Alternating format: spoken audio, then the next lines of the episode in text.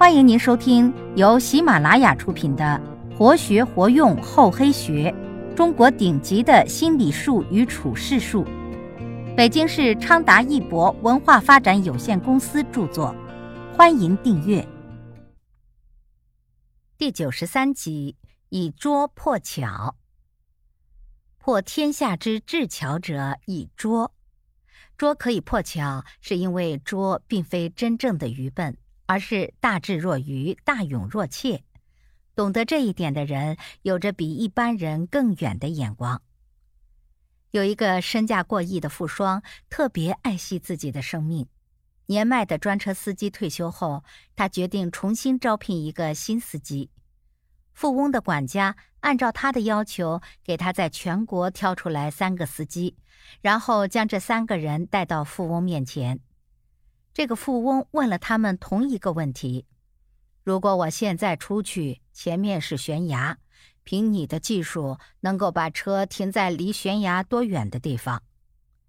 第一个应聘者马上回答：“我技术好，我能稳稳当当把车停在离悬崖一米远的地方。”第二个应聘者说：“我技术比他还好，我能停在离悬崖三十厘米的地方。”第三个应聘者想了一会儿，说：“我大老远一看见悬崖就停车，我不过去。”结果被富翁录取的司机是第三个人。前面两个应聘者自视技术高人一等，认为自己会在最完美的距离将车子停下来。但是世事多变，难免不出差错。这两个应聘者关注的只是解决眼下的问题，这无疑是小聪明。而最后一个应聘者注重的是如何规避这一风险。既然明知前方有悬崖，为什么还要开过去呢？这就是大智慧和小聪明之间的区别。大智若愚，要求我们懂得守拙；外表糊里糊涂的人，可能才是深藏不露、大智若愚的智者。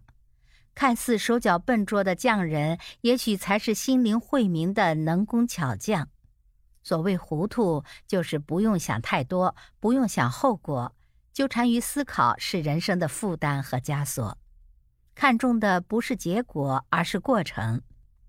糊涂的人往往更快乐，幸福会追着他们走，他们不必费尽心机争取，可以随意享受阳光的热情。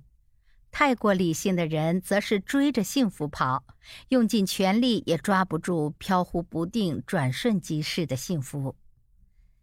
扬州八怪之一的郑板桥最为著名的言论，莫过于“难得糊涂”。据说“难得糊涂”四个字是在山东莱州的云峰山上写的。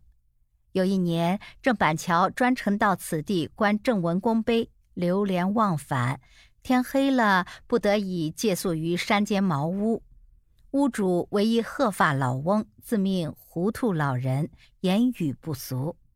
他的室中陈列了一块方桌般大小的砚台，石质细腻，镂刻精良，非常罕见。郑板桥对其十分叹赏。老人请郑板桥题字，以便刻于砚背。郑板桥认为老人必有来历。便题写了“难得糊涂”四个字，用了康熙秀才、雍正举人、乾隆进士的方印。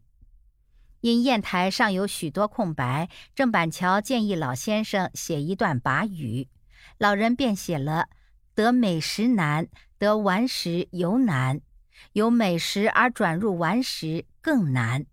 美于中，顽于外，藏野人之庐，不入宝贵之门也。”他用了一块方印，印上的字是“院士第一，乡试第二，殿试第三”。郑板桥一看大惊，知道老人是一位隐退的官员，有感于糊涂老人的命名，见砚背上还有空隙，便也补写了一段话：“聪明难，糊涂尤难；由聪明而转入糊涂更难。放一招，退一步，当下安心。”非图后来报也。一段佳话，一段趣谈，也成就了一种智慧——糊涂精。菜根谭说得好：“滋味浓时减三分让人食，路径窄处退一步与人行。做人做事都要留有余地，尤其是要给自己留后路，不可把话说死，把事情做绝，更不能把人逼急。立身处世需圆融之中显厚道，糊涂之中藏精明。敞开心扉后，仍有防暗箭之智勇，进退自如，游刃有余，方能把一切掌控于心。春秋时期，郑庄公准备伐许。战前，他先在国都组织比赛，挑选先行官。将士们一听露脸立功的机会来了，都跃跃欲试，准备一显身手。首先进行的是击剑格斗，将士们都使出了浑身解数，争先恐后。经过轮番比试，选出了六个人参加下一轮射箭比赛。在射箭项目上，取胜的六名将领各射三箭，以射中靶心者为胜。最后，颍考叔与公孙子都打了个平手。可先行官只有一位啊，所以他们俩还得进行一次比赛。后来，庄公派人拉出一辆战车来说道：“你们二人站在百步开外，同时来抢这部战车，谁抢到手？”谁就是先行官。公孙子都轻蔑地看了颍考叔一眼，哪知跑了一半时，公孙子都一不小心脚下一滑，跌了个跟头。等爬起来时，颍考叔已抢车在手。公孙子都当然不服气，于是提了长戟来夺车。颍考叔一看，拉起车就飞跑而去。庄公忙派人阻止。并宣布颍考叔为先行官，公孙子都因此对颍考叔怀恨在心。战争开始了，颍考叔果然不负庄公所望，在进攻许国都城时，手举大旗，率先从云梯冲上许都城头。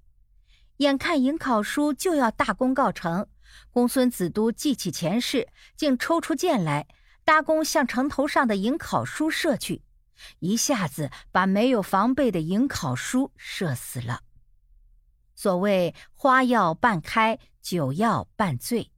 凡是鲜花盛开娇艳的时候，不是立即被人采摘而去，就是衰败的开始。颍考叔正是不知收敛，精明过头，才落得个惨死的下场。只有守拙才能破巧。